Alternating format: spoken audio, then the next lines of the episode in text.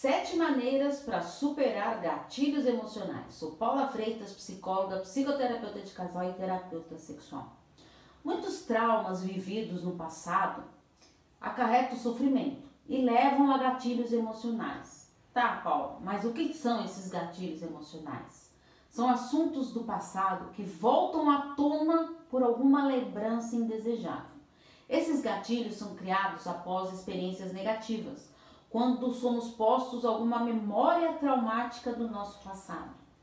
E como superar esses gatilhos? Então, para isso vai ser necessário conversar consigo mesmo, trabalhar a sua autoconfiança e autoestima, buscar atividades prazerosas para você aliviar essa dor, aprender com essa dor para não repetir os mesmos erros, traçar novas metas e objetivos, expressar seus sentimentos e desejos e permitir-se ser feliz. Pense e invista mais em você. Acredite, você merece. Eu sei que não é fácil de você conseguir identificar esses gatilhos sozinho. E de conseguir, tá, Paula, consegui até identificar, mas o que, que eu faço com isso agora? Então, para isso, eu estou à disposição para os atendimentos. É só enviar uma mensagem no meu WhatsApp, no 11 98313 2371.